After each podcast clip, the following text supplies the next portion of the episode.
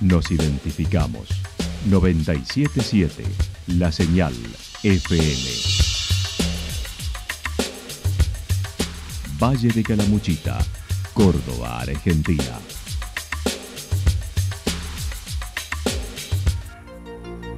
El más completo resumen de las noticias de la región, encontralos todos los días a las 12 y 30, a las 16 y a las 22 horas. Panorama de Noticias. Por la 977, la señal FM nos identifica también con las noticias.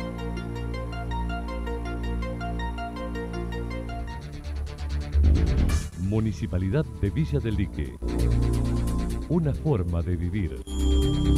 Gestión Ricardo Zurdo Escole.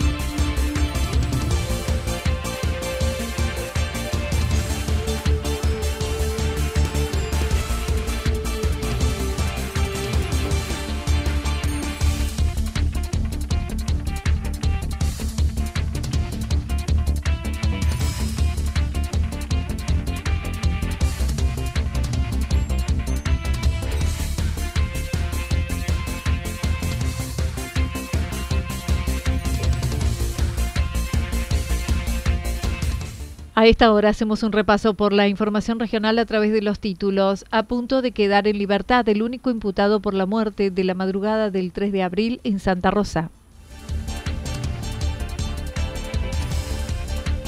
Ley de alquileres, ¿qué se pide en la reforma?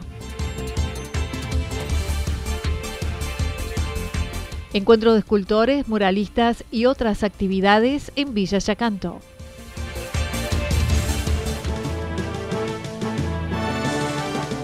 La actualidad en síntesis. Resumen de noticias regionales producida por la 977 La Señal FM. Nos identifica junto a la información.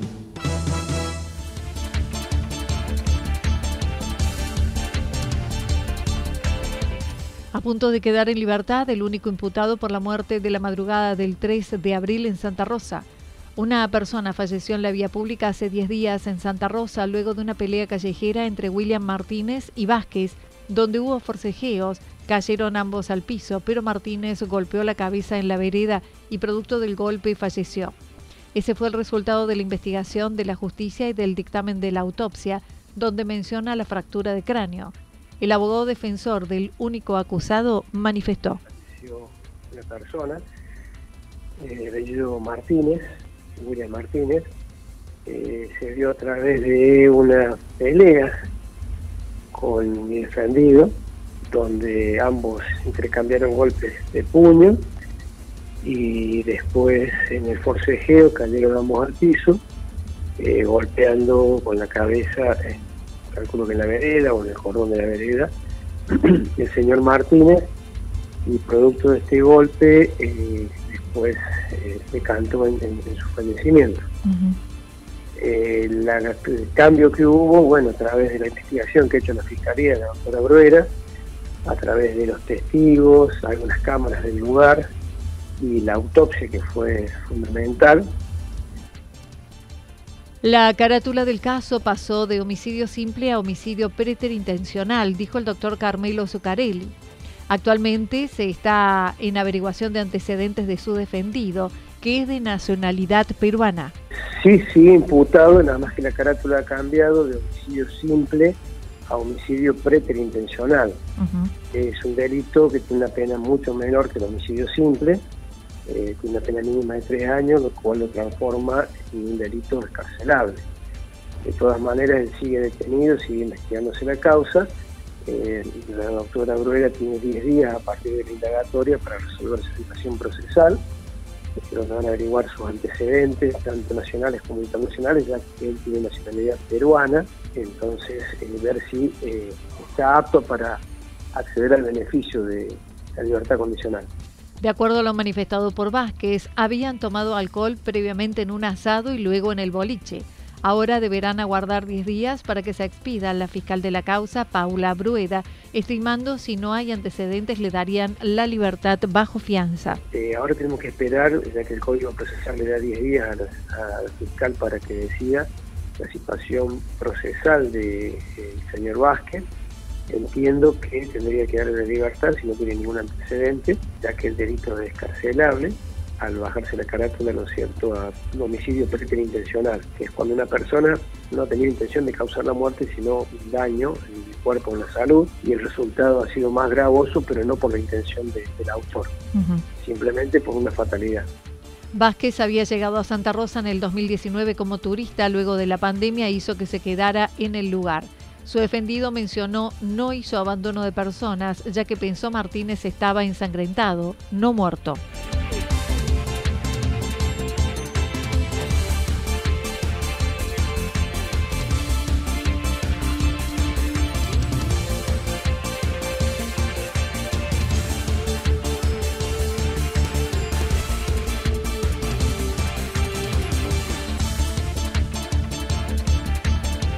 Ley de alquileres que se pide en la reforma. Con más de 40 expositores con representación federal, se hizo la primera reunión informativa en la Cámara Baja que preside Sergio Massa en el marco del trabajo que busca reformar la norma sancionada por el Congreso en el 2020 en plena pandemia.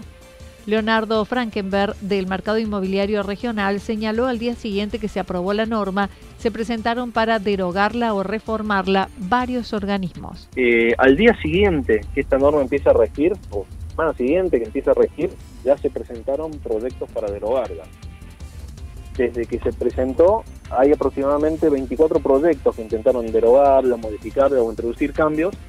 Y ahora en esta instancia está trabajando la Comisión de Legislación General de la Cámara de Diputados para debatir eh, qué puntos se reforman. Aparentemente se ha llegado a un consenso de no derogar la norma y reformarla hay proyectos que se presentaron que eran proyectos muy peligrosos con sus efectos jurídicos, que presentaban en dos artículos simplemente la derogación de la ley 27.551, pero mm, con un error importante, que es pensar que por derogar una norma queda vigente lo anterior, y esto no, es así, o sea, es un error muy importante para alguien que está ocupando un cargo tan importante como ser un diputado, un senador de la nación, ¿no? Eh, que hayan presentado un proyecto en ese sentido. Considera la actual norma no contribuyó a dar solución a la crisis habitacional, ni incrementar las plazas disponibles, ni facilitar el acceso. Por el contrario, profundizó la escasez de oferta, dispararon los valores y tornó menos previsibles las condiciones contractuales. Manifestó se discuten dos puntos que tienen que ver con los plazos y actualización. El primero de fuerte impacto en la zona, ya que muchos se retiraron del mercado. Y el incremento porque es superior al que venía aplicándose. Son dos puntos.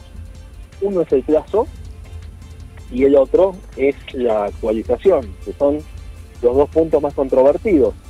El plazo, eh, concretamente en nuestra zona, creo que es lo que más va a impactar, porque en nuestra zona se da una particularidad, de acuerdo a los promedios de venta, que cuando el plazo era menor, cuando el plazo era de dos años, muchos propietarios ponían su mueble en alquiler mientras estaba en venta, y cuando ese plazo se incrementó, esas propiedades se retiraron del mercado, porque con un promedio de venta entre un año, año y medio, dos años no era tanto, tres años es mucho.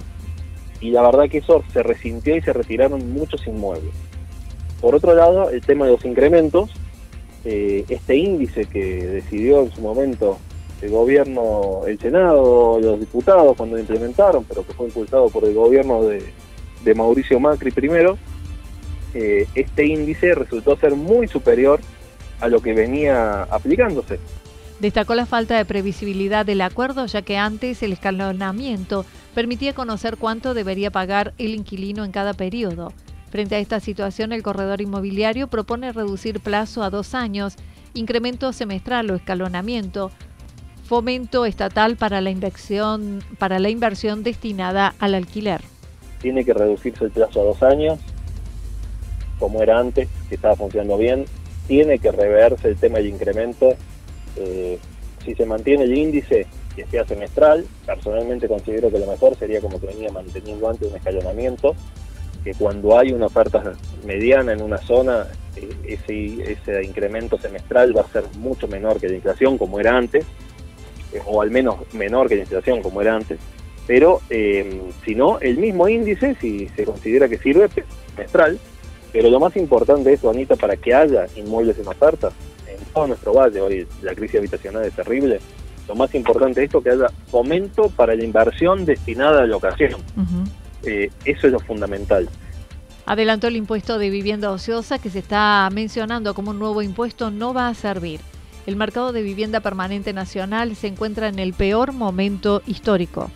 El mercado de alquileres de vivienda permanente, porque aclaramos siempre claro que lo que se está hablando es de vivienda permanente, porque por ahí se confunde que se puede hablar de alquiler en general. El alquiler de mercado permanente a nivel nacional está en el peor momento histórico, tanto en renta para el propietario lo cual es peligroso porque esto genera que se retiren inmuebles del mercado, que cambie la inversión, que cambie el destino, y tanto para el inquilino que no consigue. Es una realidad que se da prácticamente en el 95% del territorio nacional, porque lo más importante que se perdió y lo más difícil que va a ser volver a generar va a ser la confianza.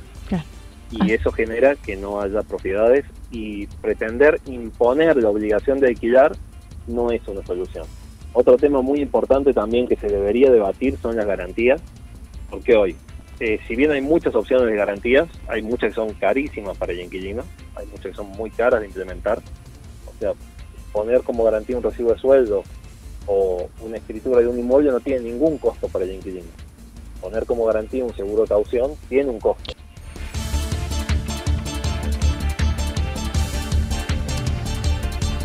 Encuentro de escultores, muralistas y otras actividades en Yacanto. Yacanto espera hoy colmar la capacidad de alojamiento en todas sus plazas, como lo indicó la directora de turismo. Gracias a Dios tenemos un nivel totalmente, o sea, nos atrevemos, hasta ayer teníamos el 98% de ocupación. Sabemos que entre ayer a la tarde y hoy eh, va a seguir ingresando, así que estimamos llegar sin duda al 100%. Para estos cuatro días se organizaron diversas actividades especiales como los encuentros de escultores y muralistas, música en vivo, búsqueda del huevo de Pascua, entre otros. Eh, tenemos mucha convocatoria de gente. Vamos a, si bien todos sabemos que este es el cuarto encuentro de los escultores y el segundo fue el, encuentro de los muralistas.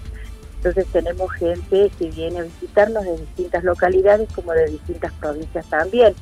A su vez, estamos presentando todos los que son actividades al aire libre, o sea, eh, conjuntos musicales para los niños. El sábado tenemos el, tradicional, la tradicional búsqueda del huevo de Pascua.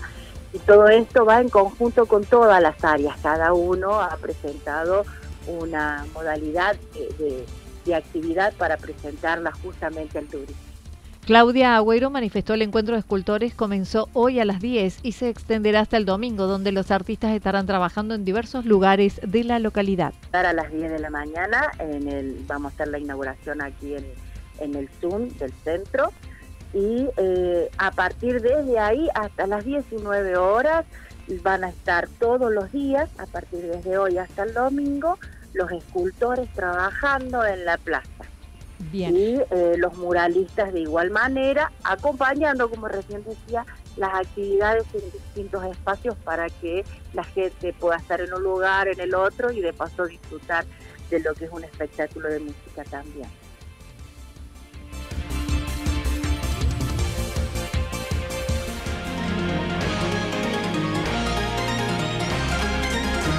Toda la información regional actualizada día tras día Usted puede repasarla durante toda la jornada en www.fm977.com.ar.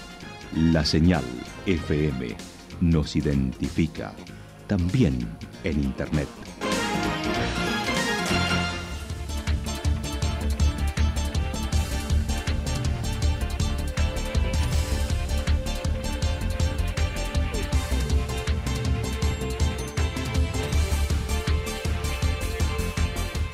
El pronóstico para lo que resta de la jornada está indicando despejado, algunas nubes, temperaturas máximas que estarán entre 22 y 24 grados para la región. El viento estará soplando al sector norte entre 13 y 22 kilómetros por hora.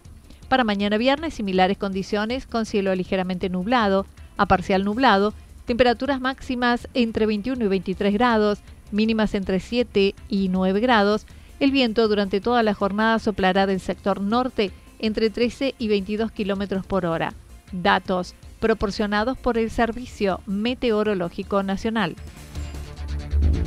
Municipalidad de Villa del Lique. Una forma de vivir. Gestión Ricardo Zurdo Escole. Lo que sucedió en cada punto del valle. Resumimos la jornada a través del informativo regional en la 977. 977 La Señal FM.